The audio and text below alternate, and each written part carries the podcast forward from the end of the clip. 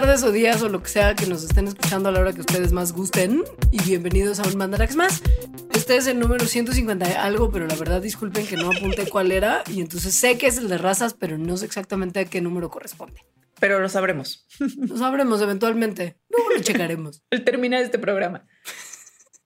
Oye, bueno, a veces coinciden los astros en que sí hagamos programas coyunturales. Generalmente no ocurre porque grabamos Mandarax con semanas de anticipación a cuando sale en que ustedes lo puedan escuchar. Pero ahora sí nos apuramos y parece que lo lograremos. Exacto.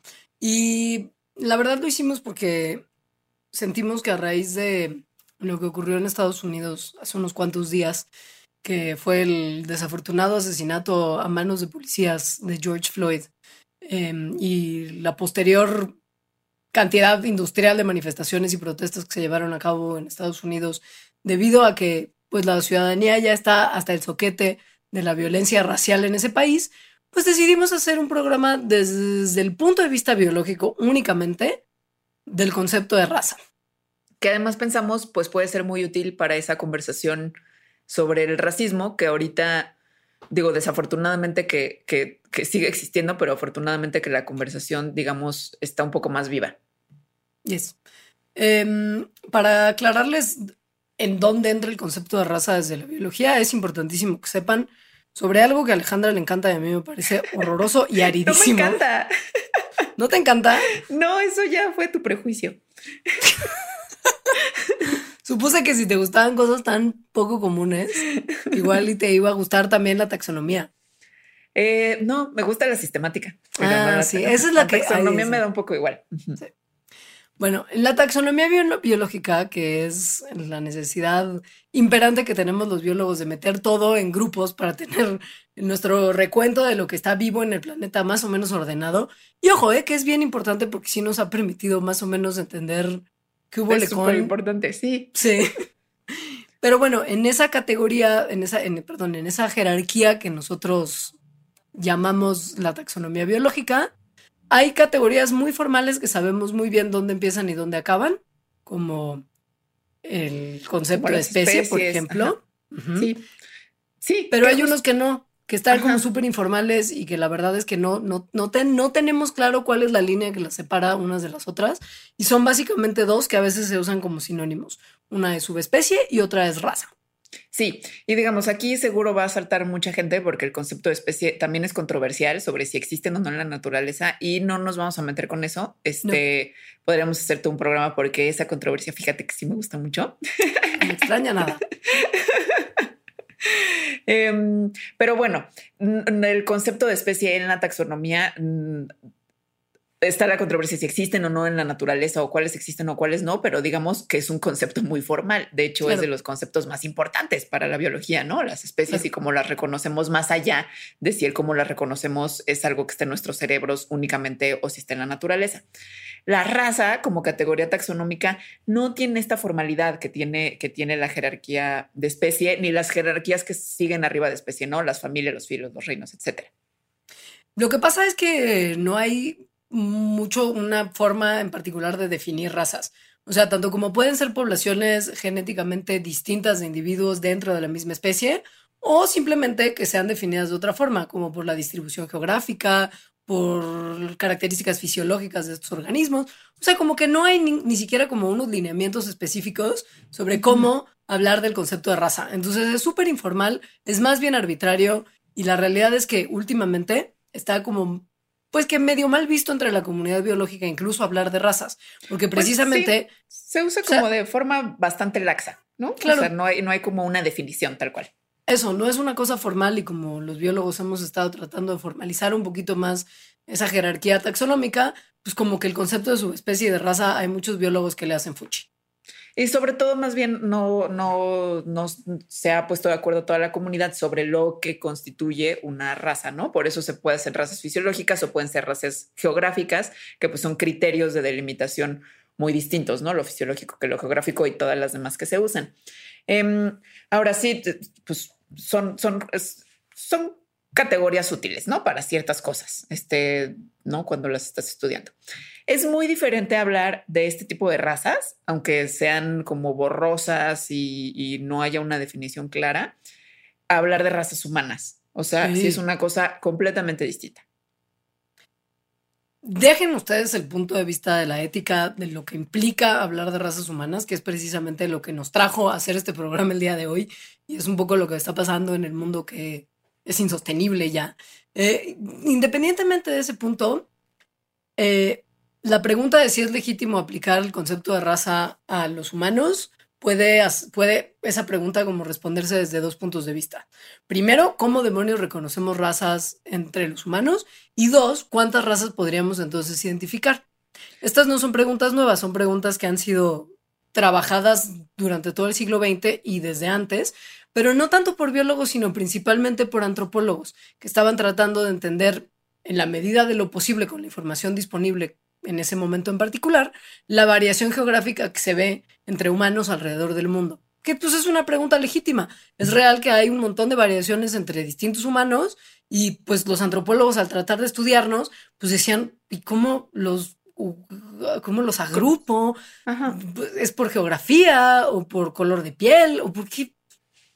Sí. Ahora estas dos preguntas, si se fijan, están como apuntando a una misma cosa que es si realmente podemos hacer grupos humanos, ¿no? O sea, que si, si hay características que podrían definir a grupos humanos realmente como este grupo se parecen todos adentro de este grupo más entre ellos que lo que se parecen con cualquier otra persona de otro grupo. Eso es lo que haría grupos distintos y de hecho así se hace también más o menos en otras especies con diferentes características.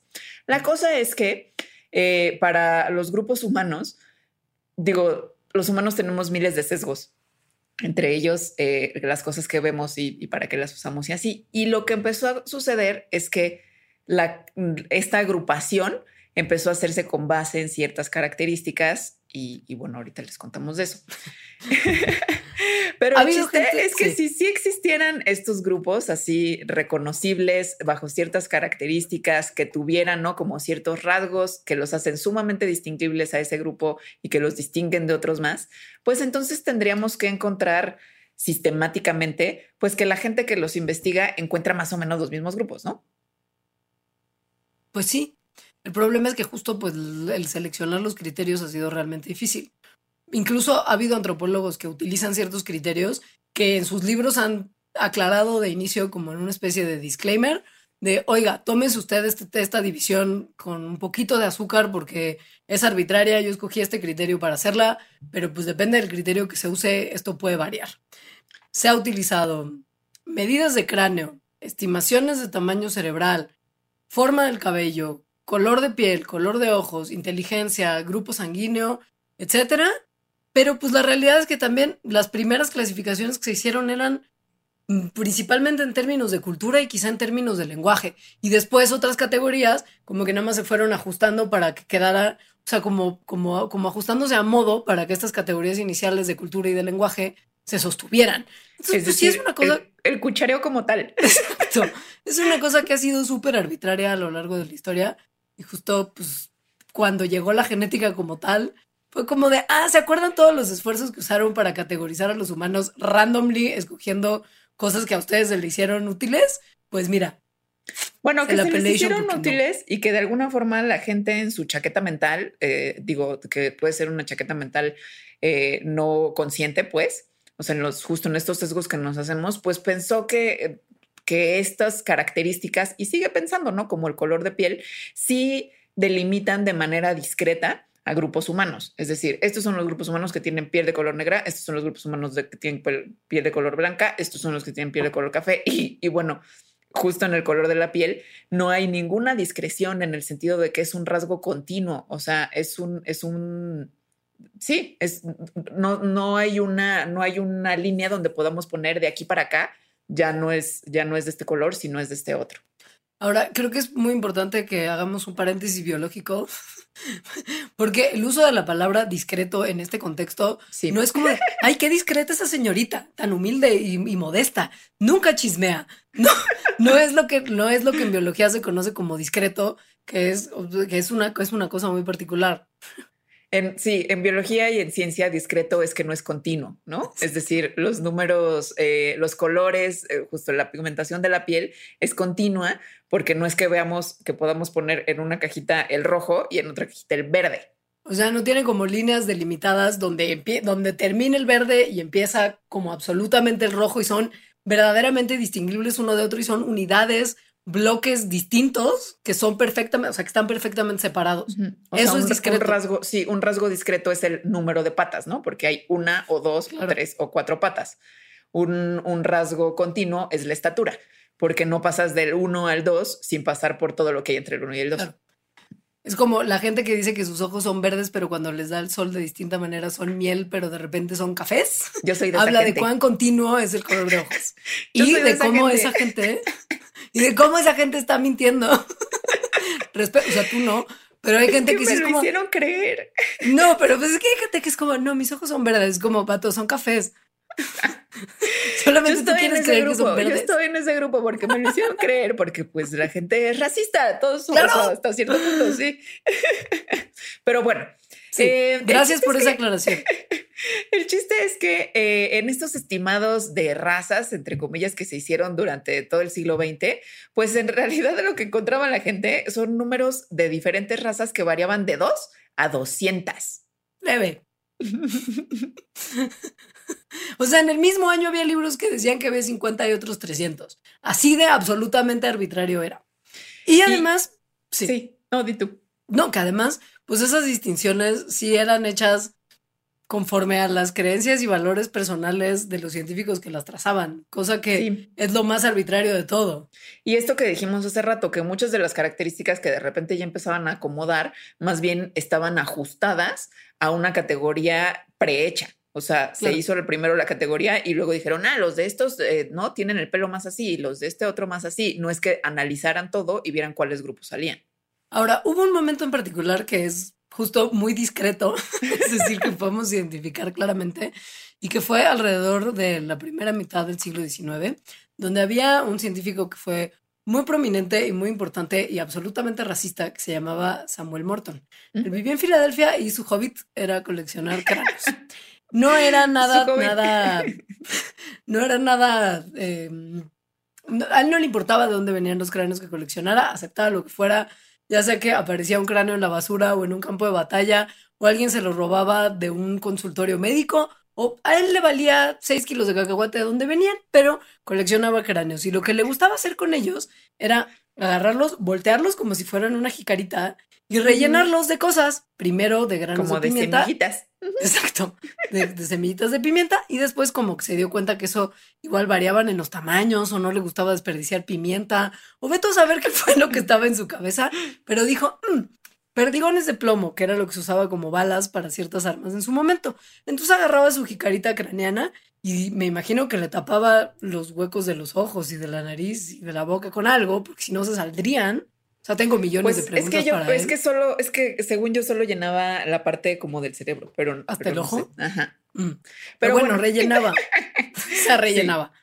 Los volteaba, los rellenaba de perdigones de plomo y veía a quién le cabían más y a quién le cabían menos perdigones de plomo y de acuerdo a los rasgos que me imagino que también eran medio arbitrarios porque pues justo si agarraba cráneos de donde fuera, pues de repente le ha de haber fallado de dónde era la, la proveniencia del cráneo originalmente, pero decía, a más perdigones, más capacidad craneana igual a mayor tamaño cerebral, igual a mayor inteligencia.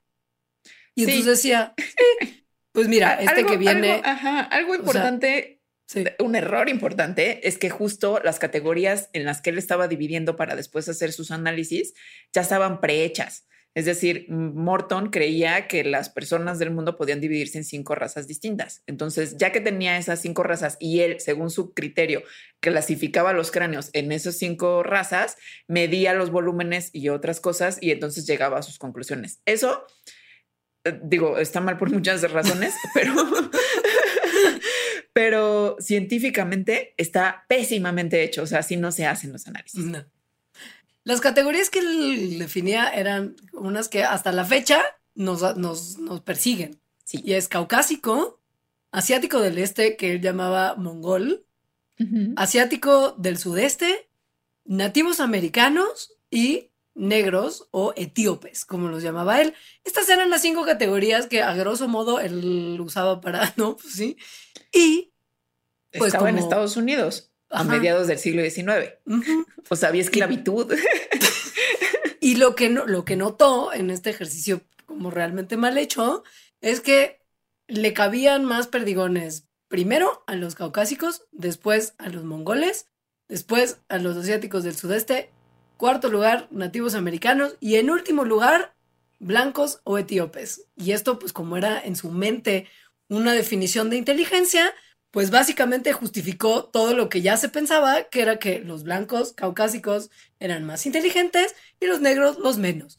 O sea, encontró ciencia, entre súper comillas, para justificar todos los prejuicios que se tenían en esa época y le dio un fundamento a toda la gente que hasta que hubo la revolución estadounidense y de repente se pelearon unos contra otros y se, se hizo toda la liberación de los esclavos, pues hasta antes de eso era como, pero si la ciencia lo dice, los negros son inferiores y menos inteligentes que los blancos. Así es.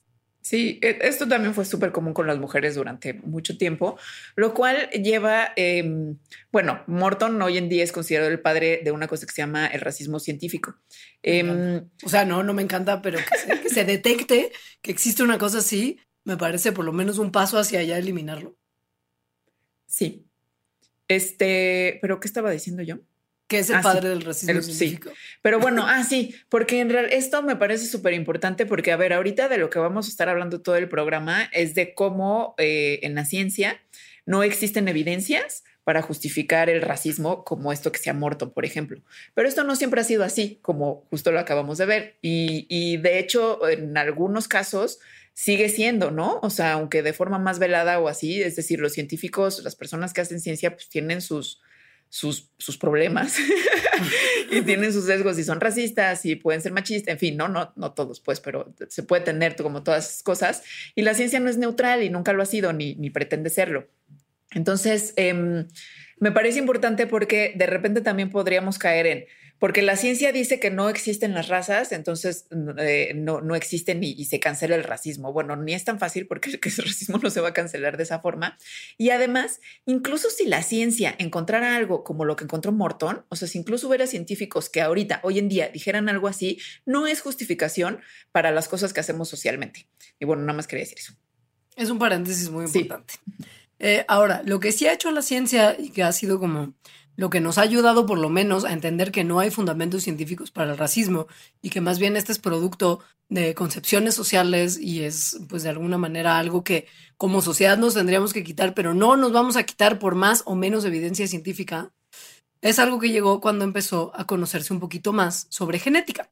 La genética ha sido como el árbitro final que ha detectado que no hay nada que se pueda definir como razas en humanos y que si lo seguimos manteniendo es por algo que es extra científico y es simplemente un constructo social, ¿no? Esto se empezó a entender desde como los 60, sobre todo desde los 70, que, que ya se empezaron a ver más técnicas para investigar la variación genética que existe en todos los grupos, ¿no? En, a, través de la diversidad humana.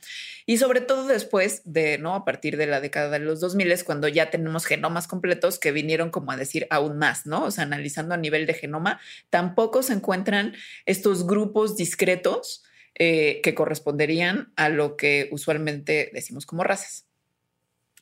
Algo de lo que hemos encontrado mm, cuando mm, hemos, hemos la ciencia ha encontrado términos. Hemos, hemos mi amigo Craig Venter y yo. Güey, no sé si quiero ser amiga de Craig Venter. Me parece un personaje francamente sí, No, no queremos ser sus amigas. Pero bueno, eh, Craig Venter fue el que, por si usted no está al tanto de la historia de la carrera por mapear el genoma humano, era el CEO de una compañía llamada Celera Genomics, que fue quien mapeó el genoma más o menos a la par que el proyecto público, que era el proyecto Genoma Humano. Y como en 10 veces el tiempo que se, que se tardó el público. Sí, pero pues él lo que quería hacer era patentar el genoma humano, cosa que era absolutamente transgresor en términos de cuestiones éticas, porque el genoma humano, si hay algo público, es el genoma humano. Entonces, si hay algo que no puede ser propiedad de nadie, es el genoma humano. Y este cerdo quería literal así de, si yo patento el genoma humano, voy a ser el hombre más rico del mundo. Pero bueno, por suerte. Ha hecho varias cosas extrañas, sí. Pero bueno, Eh, Craig Venter, sí, no, lo que, lo que se supo a partir de que se mapeó el genoma y hacía grandísimos rasgos, es que básicamente hay un montón de características de la diversidad humana que no entran en el patrón que hubiera sido esperado si las subdivisiones que manteníamos antes realmente existieran, ¿no? Punto número uno, los humanos en realidad no tenemos tanta diversidad como se pensaba. Somos muy poco diversos, por lo menos en contexto, puestos en contexto con otros mamíferos, incluyendo los chimpancés. O sea, somos un grupo verdaderamente poco diverso en términos genéticos. Esto quiere decir que casi todo mundo tenemos los mismos genes. Este, más bien, que todo mundo tenemos casi todos los mismos genes, en realidad. Este, de hecho, se piensa que el 75% más o menos de, de todo el genoma de todos los humanos es idéntico y que en los el restante 25 la variación que hay es en realidad muy chiquita. La variación que, la máxima variación se encuentra en un porcentaje muy muy chiquito de los genes. Es decir, nos parecemos todos muchísimo. y la realidad es que pues la gran mayoría de las poblaciones humanas tienen una ancestría mixta, o sea, no es que haya bloques de gente que tienen como los mismos ancestros y se puede trazar ese linaje hasta hace miles y miles de años, porque ha habido muchísima migración muy regular desde hace, pues eso sí, muchos miles de años, y los grupos no están necesariamente aislados como para que una variación realmente significativa se pudiera trazar. Otra cosa que se ha encontrado y que es súper interesante y al mismo tiempo súper obvia es que las personas que, viven en África hoy en día tienen sustancialmente muchísima más variación genética que otras poblaciones, es decir, como población, no, no, no, no que cada individuo tenga más variación genética.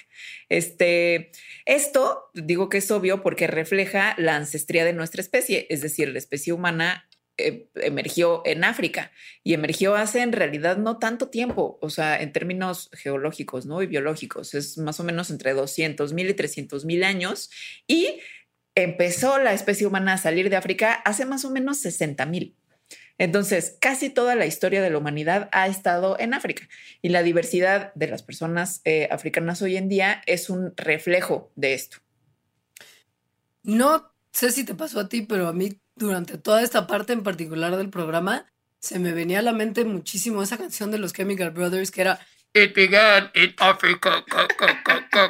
Entonces yo era como leía y en mi mente era de It began in. Pero sí, It began in Africa. A mí se me vino más bien la de Toto.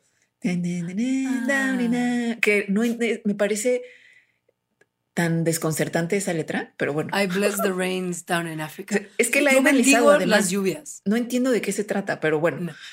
Sí, bueno, pero ese no es el punto. La cosa es que sí. Em, ah, pero no, lo que estaba diciendo, espera, déjame terminar ah. nada más con esto de África. No, nada más es para decir que, que, en África, no, la población africana tiene mucho más diversidad y esto refleja nuestra ancestría, sino que eh, si ahorita tomamos al azar a una persona eh, de África, a dos personas de África, al azar, ¿no? Y vemos que tanto se parecen genéticamente, van a ser más distintos que si tomamos a una persona al azar de África y a una persona de Eurasia al azar. ¿Por qué? Porque las personas de Eurasia es como un subconjunto de África. Es decir, hay más variación genética en el continente africano que en todo el resto del mundo.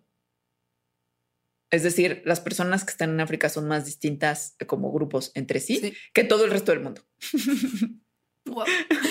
Ahora, em, es muy importante tener en cuenta que esto pasa porque hace más o menos 300 mil años empezaron a, o sea, no es que hayan empezado en ese momento, pero el, registro fósil que más em, reciente que viene de, Marruecos, que nos permite trazar ancestría humana, nos sugiere que las características que son anatómicamente modernas de los humanos empezaron a aparecer hace más o menos 300.000 años. Y los siguientes 200.000 años más o permanecimos en África, pero durante ese periodo la gente ya se estaba moviendo a distintas partes del continente y a empezar a aislarse los unos de los otros, formando nuevas poblaciones.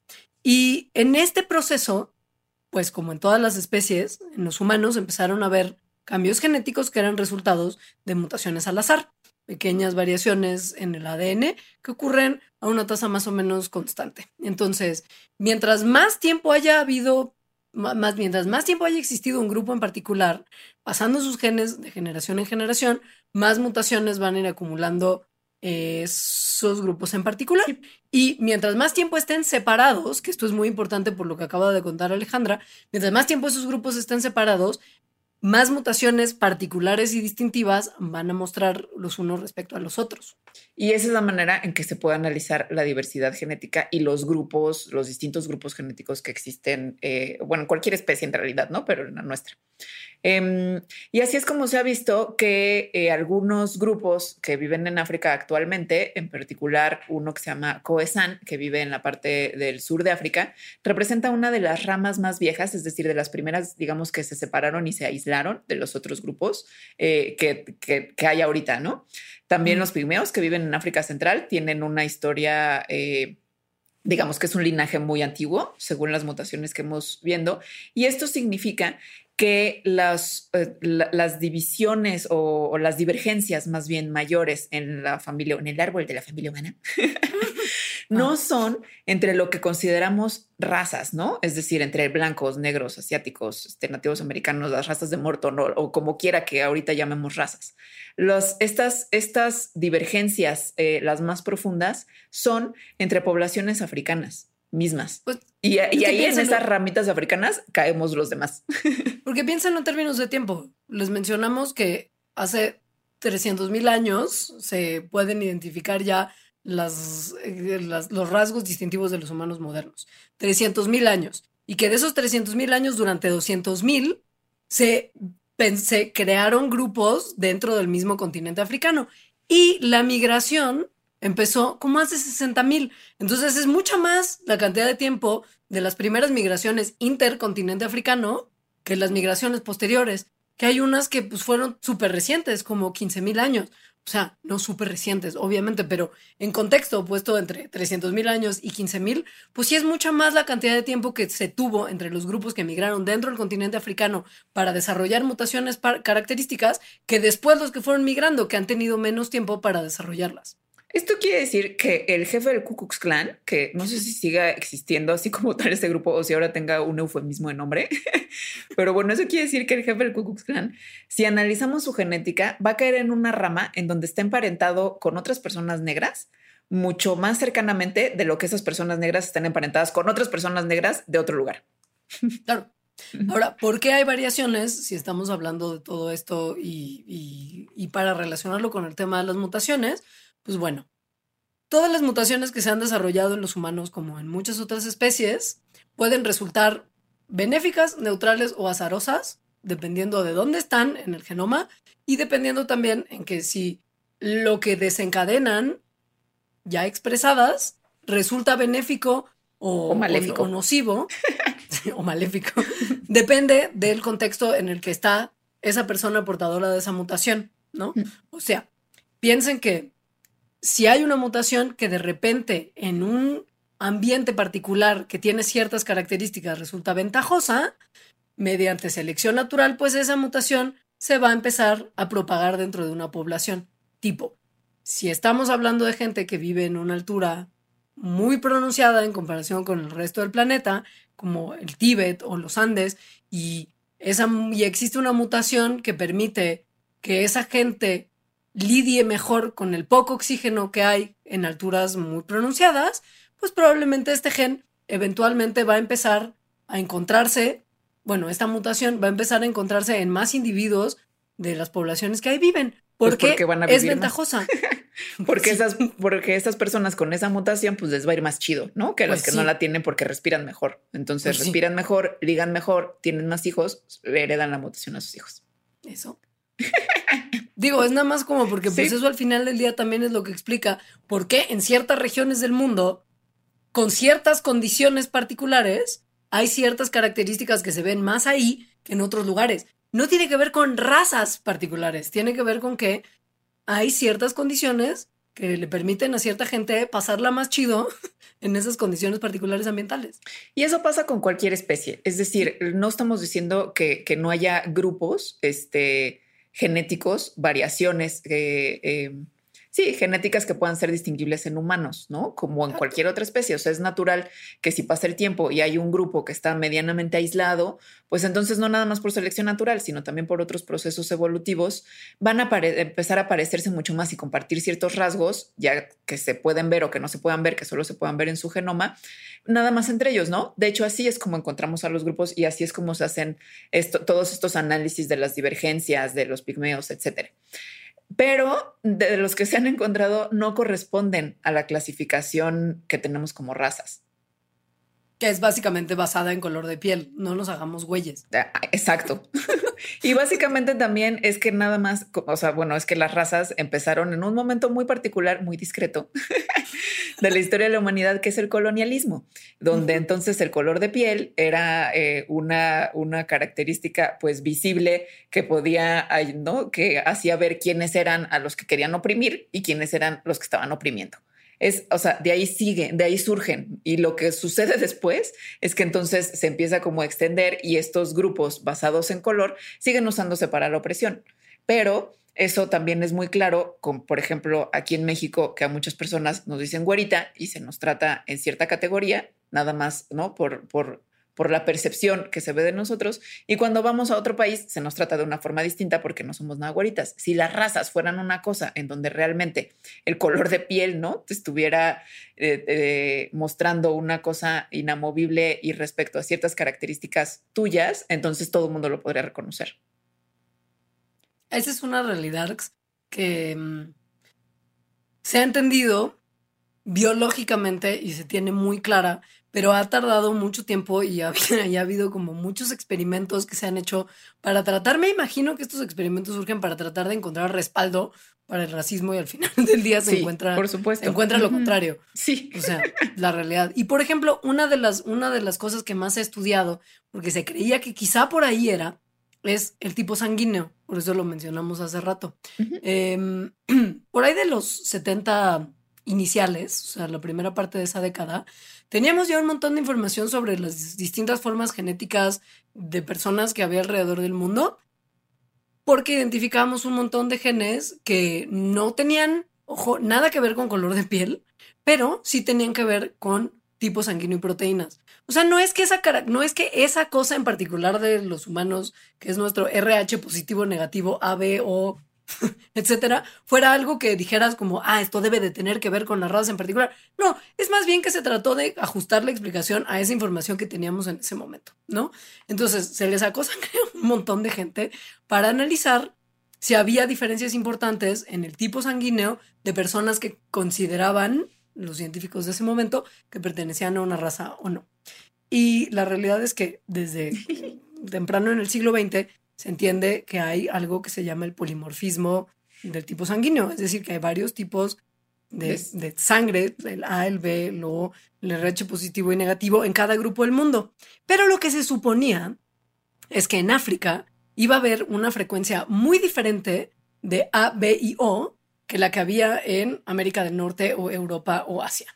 Y lo que se dieron cuenta cuando empezaron a hacer estudios al respecto era que pues para nada. La realidad es que no puedes encontrar que hay una diferencia significativa entre una población africana y una población europea y una población asiática, viendo nada más el tipo sanguíneo. O sea, hay de repente algunas cosas que tienen que ver con la sangre que sí son más prevalentes en ciertos grupos poblacionales que en otros. Pero así como que tipo sanguíneo que sea de, ah, el tipo sanguíneo africano o el tipo sanguíneo europeo, pues claro que no, porque ya lo explicó Alejandra. Y, no se ha encontrado ningún rasgo que sea realmente así, ¿no? O sea, de verdad, y, y mira que sí se han buscado. Digo, por científicos racistas que quieren encontrarle tres pies al gato. Exacto. Ajá. Y que además también hay que recordar, y esto es algo muy, muy nocivo de, del racismo, es que eh, queriendo justificar como estos grupos, ya sean tipo sanguíneo, en color de piel o en lo que sea, al final lo que se quiere hacer es justificar la desigualdad y la opresión, ¿no? O sea, porque siempre es como, no nada más es como tú eres diferente, que pues sí somos diferentes los humanos, o sea, e, eso, eso no hay duda, o sea, en, cuestión de, no, Leonora se ve diferente que yo. Em, pero que en esa diferencia haya una cosa de desigualdad, es decir, que por ser diferente haya cosas que merezcas menos o tengas menos posibilidades que vienen de tu naturaleza y no más bien de las condiciones sociales en las que, en las que estás. Lo que tenemos que tener muy claro es que la raza es una realidad social, desafortunadamente, porque, pues porque sí, porque la construcción en la, que, en la que existimos sigue manteniendo que hay razas, aunque biológicamente ya ni siquiera sea interesante estudiar eso en términos de, si el humano es distinto o no en términos raciales. O sea, y es como de ya, eso ya, para, para, para la ciencia, eso ya está resuelto. Pero pues la realidad es que es algo que sí pesa no se puede negar. Y la pregunta sería, bueno, si la ciencia ya desmitificó esto desde hace tanto tiempo, ¿por qué permanecen estas ideas sociales y esta construcción? Y lo que se encuentra es dos posibilidades. La primera es que como es algo tan viejo que llevamos arrastrando desde hace tanto tiempo, quizá pues no hemos tenido la oportunidad de hacer el cambio generacional para que esas ideas ya se vayan quitando. No es que, uy, evidencia, entonces ya todo el mundo cambia de opinión y cambia su paradigma de la noche a la mañana. Pues no, hay un arrastre generacional. sí, que eso no pasa. No, pues claro que no. Pero la otra posibilidad es que esto no cambia porque le resulta conveniente a la gente que quiere mantener nuestra sociedad con una delimitación que permite justificar la desigualdad. Y que esto, pues que es mucho más maligno, corresponde realmente a, por ejemplo, la configuración social que estamos viendo hoy en día. No es que sea como de, ay, es que no ha dado tiempo de que cambie la, opinión de la gente. No, es que hay gente que está manteniendo esa opinión viva por conveniencia y para, como para mantener el mundo estructurado como a ellos les conviene y les parece que debería de ser. Que es la razón original por la que surgieron las categorías de raza. y por lo que estamos haciendo este estúpido programa el día de hoy. Hay algo también como muy, muy nocivo dentro, porque también hay otra explicación que dan algunas personas que yo he escuchado mucho, que es que, em, que los seres humanos naturalmente, o sea, como que no nos podemos librar de clasificar a la gente de cierta, o sea, de clasificar cosas y entre esas cosas está la gente y, de tener como estas conductas eh, tribalistas en las que el grupo con el que te identificas vas a defenderlo más y al grupo, grupos con los que no te identificas, pues los vas como a hacer a un lado, discriminar, ta, ta, ta. Entonces, bueno, hay gente que se dedica a esto, hay gente, eh, científicos, pues, o sea, que están muy convencidos de esto, eh, antropólogos, biólogos, en fin. Em, hay incluso ¿no? estudios que se hacen, que se buscan como correlaciones genéticas entre este tipo de comportamiento eh, y que al final vienen de una forma de entender la naturaleza que es determinista, que es el determinismo biológico. Se conecta también con la cosa de razas, porque entonces el, determinismo biológico, hablando de razas, es como, ok, si tienes estas características, si eres de esta raza, entonces esto significa que ta, ta, ta, ta, ta, ta, un montón de otras, eh, ¿no? De que no vas a poder aprender bien, si eres mujer no vas a poder hacer tales cosas, ta, ta, ta. Pero el determinismo biológico también se cuela en este otro aspecto, es decir, en vernos a los humanos como una especie en que no podemos cambiar respecto a cómo nos comportamos eh, en comunidad. Esto porque en teoría hay algo que nuestra biología nos acota en estos grupos y en estas circunstancias que ya no podemos cambiar. Es importante decirles que el determinismo, el determinismo biológico no es popular entre científicos que no, que no son como inherentemente, pues sí, como de alguna manera racistas. O sea, es una corriente de pensamiento que igual y mm, no tiene. Yo creo que sí es bastante popular, pero ya no se le llama así. o sea, yo creo que hay muchos deterministas que, que, como en realidad está mal visto, es, más, hasta se podría considerar un insulto que alguien te diga, eres un determinista biológico. Es como, no, ¿cómo? Si soy lo más progre de la ciencia. Eh, pero yo creo que sí hay muchos. Este, por ejemplo, este tipo de argumentos en el que dicen los humanos somos inherentemente jerárquicos mm. es determinismo biológico, por ejemplo. Claro. Entonces yo, Richard Dawkins es uno de ellos. Richard Dawkins no es buena onda. No lean a Richard Dawkins si, pueden evitarlo. Sobre todo sus últimos libros. Quizá al principio de su carrera estaba menos fundamentalista y menos reaccionario y tenía algunas cosas más interesantes, pero después ya algo algo se le fueron las cabras de paseo y ya se volvió como un viejito ñeñeñe de la ciencia que también ajusta muchas cosas del conocimiento científico a sus ideas particulares. Él, no es buen tipo. Y ya nada más para explicar muy, muy rápido, em, el determinismo biológico, pues lo que no lo que estaría diciendo es que porque tienes ciertos genes, vas a ser de cierta forma y tu vida va a ser de cierta forma. O sea, que tu biología te determina. el nombre mismo se explica un poco de qué habla. Ajá. Em, Y bueno, sí determinas muchas cosas, ¿no? Hasta cierto Sí. punto, pero en realidad Por eso- el, el cómo eres depende no nada más de tus genes, depende de un Pues es que justo por, por eso se mantiene el determinismo biológico vigente. Porque sí hay muchas cosas que dependen de la biología, pero mientras más hemos avanzado en nuestro conocimiento del mundo y la naturaleza, entendemos que no es nada más tu carga genética la que define ni siquiera cómo se expresa tu fenotipo. Porque antes lo que se creía Es decir, es cómo que, te ves. Exacto, tus genes, gene- genotipo igual a fenotipo, ¿no? Que la los genes que tengas y cómo interactúan entre sí son lo que van a determinar exactamente cómo te ves, cómo piensas y cómo eres en realidad. Pero la- lo que vemos, por ejemplo, cuando se han hecho ejercicios de clonación, es que por más que copies, o sea, por más que desarrolles un nuevo ser a partir de la información genética de otro, estos dos seres no van a ser idénticos entre sí, porque hay un montón de cosas externas que participan en el desarrollo. O sea, los seres vivos nos estamos desarrollando desde el momento de nuestra gestación hasta el momento en el que nos morimos. Entonces, entre esos, en esos momentos de desarrollo, hay muchas cosas de nuestro ambiente y de la situación en la que nos, pues, nos desarrollamos que participan en nuestro desarrollo. Es decir, si yo tuviera un clon genéticamente idéntico a mí, pero que hubiera nacido en África subsahariana en condiciones de extrema pobreza, nuestro desarrollo sería muy distinto y no seríamos Sí. personas idénticas. Y no, solo, y no solo su desarrollo, es decir, no nada más como, como ya creciste y ya eres, sino también las, las condiciones y estructuras sociales que permiten que hagas o no hagas ciertas cosas o estés en riesgo o no estés en riesgo de ciertas cosas. Porque, por ejemplo, es, eh, es común, me parece, encontrar como, bueno, pero si analizamos eh, quién, las personas que están encarcelados en Estados Unidos, pues la mayoría son negros, ¿no? Eh, por lo tanto, esto estamos viendo una característica biológica que además ya dijimos que es muy mala característica biológica para clasificar porque es un rasgo continuo y hay muchísimas tonalidades, pero bueno. Lo que estamos viendo es que una característica biológica correlaciona con comportamiento delictivo que lleva a la cárcel.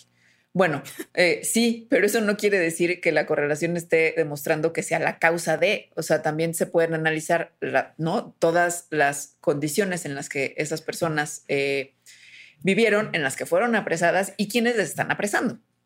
Claro. Es que es lo decir- que explica una vez más porque estamos haciendo este maldito programa el día de hoy. Sí. O sea, no es que eh, las personas con colores oscuros de piel sean más encarceladas por eh, eh, porque tienen genes que les hacen tener ese color de piel, sino porque ese color de piel en el sistema racista en el que viven hace que existan ciertos sesgos nocivos contra ellas que hace que les encarcelen otras personas. Esto tiene un- una cosa que es muy interesante también de repente en, en- en- en cómo vemos a ciertas poblaciones en términos de lo que en teoría son capaces de hacer mejor o peor que otras, ¿no? Y creo que estaría bueno platicar brevemente de eso después de hacer una pequeña pausa, si te viene bien. Sí.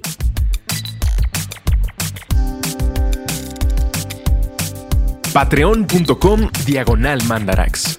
Suscríbete desde un dólar al mes para acceder a contenido exclusivo, agradecimientos en los programas y beneficios extra muy misteriosos que pronto les compartiremos.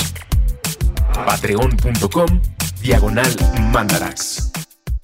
Ya volvimos. Y vamos a platicar, sí, de cosas que se entienden como en el, como en el imaginario cultural, pero que quizá no tienen tanto sentido como uno pensaría. Como por ejemplo, ¿por qué todas las carreras de atletismo lo ganan personas de raza negra?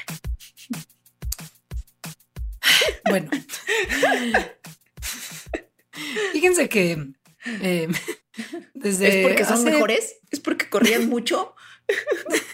para huir de los blancos opresores. ¿Es porque sus pulmones son más grandes? Miren, desde hace 500 años se nos ha enseñado cómo debemos interpretar y entender el racismo.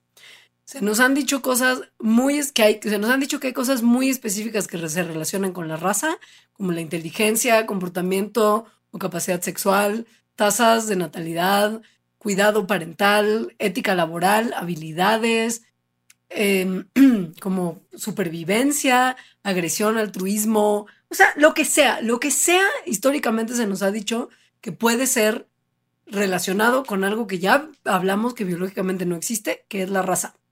Y ¿Sabemos? ojo, aquí es que dijiste muchas que, que, como que me sonaron campanitas a mí misma. Creo que estaría bueno que las personas, o sea, que justo piensen cuáles de esta, qué tipo de estas ideas tienen. O sea, creo que, por ejemplo, en el sexual es muy común que haya estereotipos este, raciales. Eh, ¿no? De ciertos gustos de comida, de cierta forma de mover el cuerpo al bailar, en fin, o sea, de verdad sí tenemos metido hasta la médula un montón de estas cosas que al final son racistas. Pero bueno, perdón. No, es cierto. Y, no mencioné un montón que, podríamos seguir profundizando, pero, pero sí se nos ha dicho que es literal, o sea, desde el once you go black, you never go back. Exactamente. ¿no? ¿Estabas pensando en eso? Sí. Eh, pero la realidad es que ya les explicamos por qué. Biológicamente esto no tiene ningún sentido. No hay una realidad biológica que corresponda a las razas humanas. No hay comportamientos complejos, grandes, que se relacionen directamente con lo que se pueden considerar características raciales, entre comillas, humanas. Es decir, no hay una relación inherente entre la inteligencia, en las prácticas económicas, la raza, como tampoco hay una relación entre el tamaño de la nariz, tu altura, tu grupo sanguíneo, tu color de piel o cualquier conjunto de habilidades y comportamientos humanos con el contexto con, el, concepto de raza. No hay, biológicamente no se sostiene. ¿Y entonces por qué siempre ganan? Pues mira, hay una teoría que se llama la teoría de la superioridad atlética negra, que es la que corresponde a que las personas afrodescendientes tienen ciertos rasgos adquiridos por factores ambientales o genéticos y o genéticos que les permiten ser mejores que otras razas, entre comillas, en competiciones atléticas. Y esto tiene que ver con que hay números que de repente sí nos pueden orientar a, pensar en una cosa así. Como por ejemplo que todos los ganadores de los 100 metros este, desde, ¿no? Desde el evento inaugural del Campeonato Mundial de Atletismo en 1983 han sido negros. Y todos los finalistas de los últimos 10 campeonatos, excepto Matic o Sovinikar de Eslovenia, también han sido negros. Entendiendo, bueno, no más bien, no entendiendo, asumiendo que este éxito está motivado por genes más que por el ambiente, hay una inferencia más o menos obvia que suele hacerse, que es que las personas afrodescendientes son mejores corredores que las personas que no son afrodescendientes, es decir, que las personas que podemos categorizar en la categoría de blancas. Y parece que es muy lógico. Sin embargo, está justo desde el punto de vista lógico, está completamente em, lleno de errores. está mal. ¿Por qué? A ver, esto es además como una extraordinaria analogía que se usa como para respaldar el concepto de raza y a la vez es una extraordinaria analogía para tumbar el concepto de raza. Y que tiene todo que ver con lo primerito, casi de lo primerito que empezamos, que es esta diversidad genética tremenda que existe en las personas del continente africano. Sí, señora. Mire, hay un número impresionante de personas provenientes de Kenia que han ganado medallas en los Juegos Olímpicos en las categorías de 800 metros para arriba. 21 de esas medallas de oro desde 1968. 63 medallas para Kenia. O sea, no extraña que algunos periodistas de deportes digan que hay un monopolio keniano para las categorías de larga, como de largo aliento de atletismo. Pero ni siquiera es que solamente sean personas de Kenia, o sea, ni siquiera es que nada más podamos decir que son las personas de Kenia en particular que tienen esa esta supremacía en estas competencias, sino que son personas que vienen de un lugar muy chiquito y muy acotado de Kenia, que es una región en el Valle de Rift que se llama Nandi. O sea, no es que Kenia en general, es un lugar muy chiquitito de Kenia. Y lo mismo pasa para, por ejemplo, Jamaica y las trayectorias más cortas, como los sprints de 100 metros y como categorías más cortas, que los jamaiquinos y los afrodescendientes suelen ganar las medallas de acá. Pero son regiones turbo acotadas las que se llevan estas medallas. O sea, si sumas el éxito del continente africano entero en estas, en estas categorías, la tasa de éxito es bajísima. Es risible. Entonces, se dan cuenta cómo decir, ¿no? Los negros son mejores en atletismo. Está aplanando por completo toda la diversidad que existe en eso, que en este ejemplo en particular se relaciona a un conjunto chiquititito de una región muy acotada en Kenia. Entonces, tomando nada más el ejemplo de esas pocas personas de esa región muy específica de Kenia, se extrapola hacia todo lo que vemos y clasificamos como negros. y es ridículo porque si te fijas en el continente africano, o sea, ni siquiera puedes hablar de que África del oeste es exitosa. Si sumas todas las fuerzas combinadas de Mauritania, Guinea-Bissau, Sierra Leona, eh, la República de Guinea, Liberia, la Costa de Marfil, Togo, Nigeria, Benín, Mali, Gambia, la Guinea Ecuatorial, Ghana, Gabón, Senegal, Congo, Angola, esos países no han ganado una medalla en atletismo en los Olímpicos. Y esto es una proporción gigantesca del continente africano y pues todos ellos, ¿no? Son afrodescendientes. Ahora también. Porque ah, lo que se tiene que tener mucho cuidado en estas cuestiones es que dada la estructura racial, social, ¿no? Que tenemos actualmente em, y, que tenemos desde hace 500 años, literal, pues hay un montón de condiciones que no son biológicas que propician que ciertos grupos eh, sean más o menos exitosos en ciertas cosas como lo que el ejemplo que pusimos de la cárcel.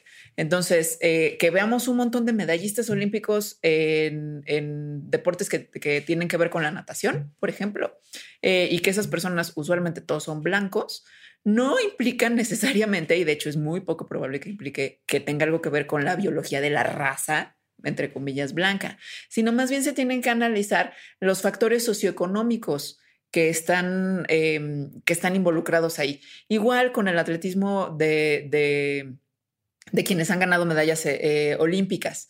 Se ha visto, por ejemplo, que tampoco es que todo mundo que venga de esa región de Kenia gane son personas que han sido entrenadas fuera de Kenia, siempre. Mm. Además, sí, es contexto. Exacto. No es biología.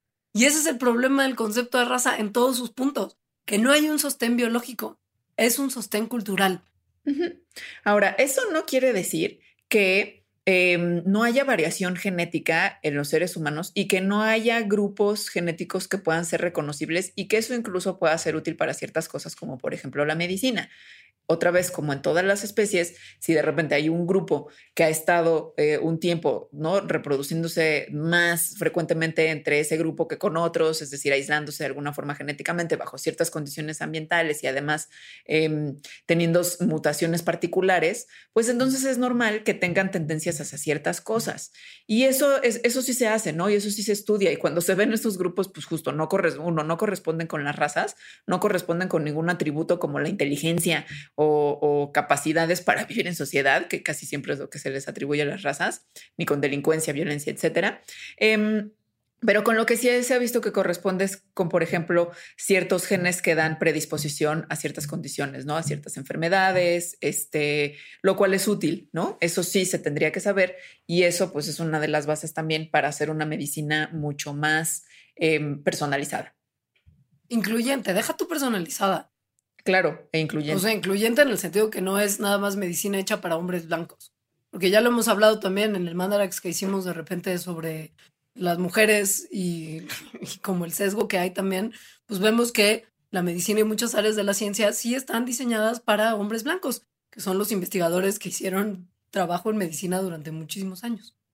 Entonces, bueno, como hemos visto en, en toda esta hora, el concepto de raza biológicamente no tiene ningún sentido en el, para los humanos. Eh, los grupos que sí se pueden identificar genéticos, que sí los hay, no corresponden con los grupos que se identifican socialmente como razas y no hay ninguna correlación de esas razas con las cosas que se les atribuyen que son puras cosas sociales, ¿no? Delincuencia, eh, performance, ya sea atlético o, em, o racional o cognitivo, es decir, cómo les va en la escuela, cómo les va en los negocios, Em, cosas que pensamos luego que no son tan dañinas, pero que al final sí están apoyando este sistema racial, como que si bailan mejor, como si once you go back, you never go back, eh, la capacidad de aprendizaje, en fin, no tenemos ninguna evidencia a favor de eso y sí mucha evidencia en contra.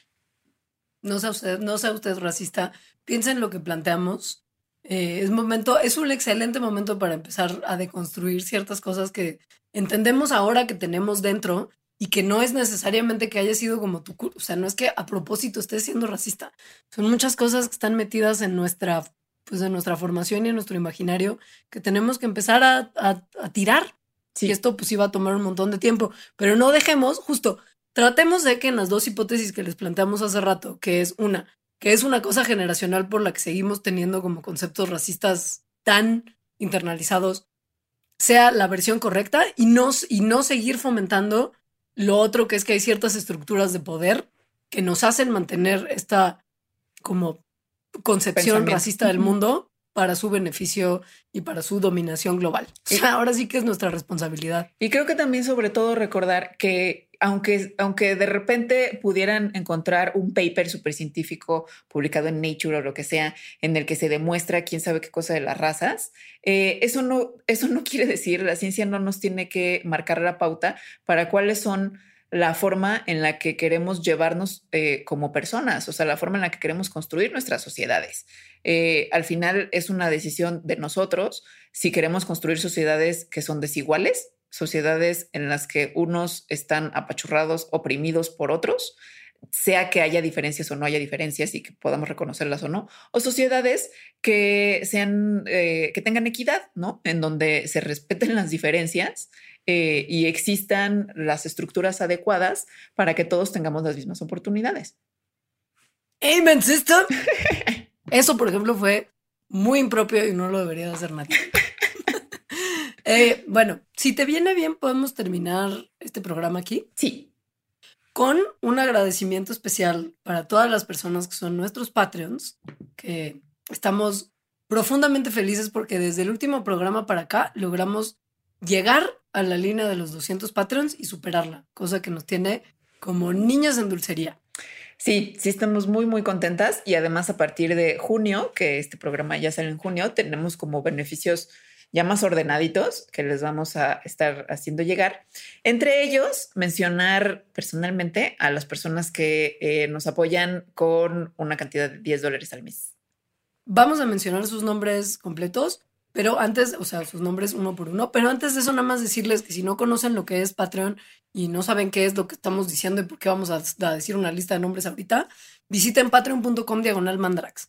Es una suerte de, de, mecenazgo en el que usted, si quiere ser nuestro mecenas, nos se compromete a darnos desde un dólar mensual y con ese dinero pues pagamos todos los costos de producción que tiene Mandarax. Y, Entonces, eso está y de esa manera Mandarax puede seguir siendo gratuito para todo el mundo.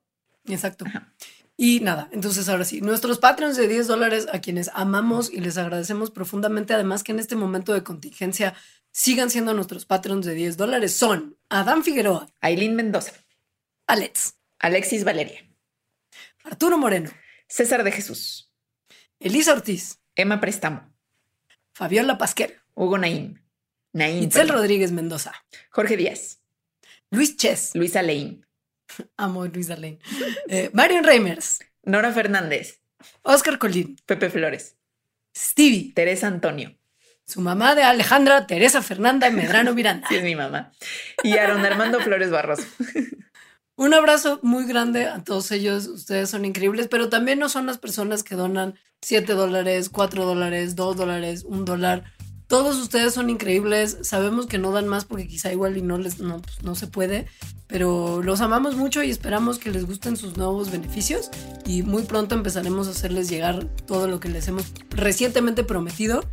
Pero, ajá, que sepan que estamos todos los días tratando de ofrecerles cosas más chidas para que sientan que vale la pena apoyarnos. Y si no son patrios, también los amamos. O sea, si no pueden apoyar con dinero porque no se puede, está bien también, ¿no? Con que escuchen nuestro programa, lo compartan, es súper ayuda. Ándale, apóyennos con, con, pasar la voz de que Mandarax existe y conseguirnos escuchando en la plataforma de su preferencia. Los amamos. Ahora, Mándenos comentarios a las redes de Mandarax, que son arroba las Mandarax en Instagram, arroba Mandarax en Twitter, Mandarax lo explica todo en Facebook. Y las nuestras personales, que mi Twitter es arroba alita-emo. Yo soy arroba leos y con esto terminamos este programa. Ojalá que les haya gustado. Eh, los queremos un montón. Muchas gracias. Gracias. Bye. Adiós.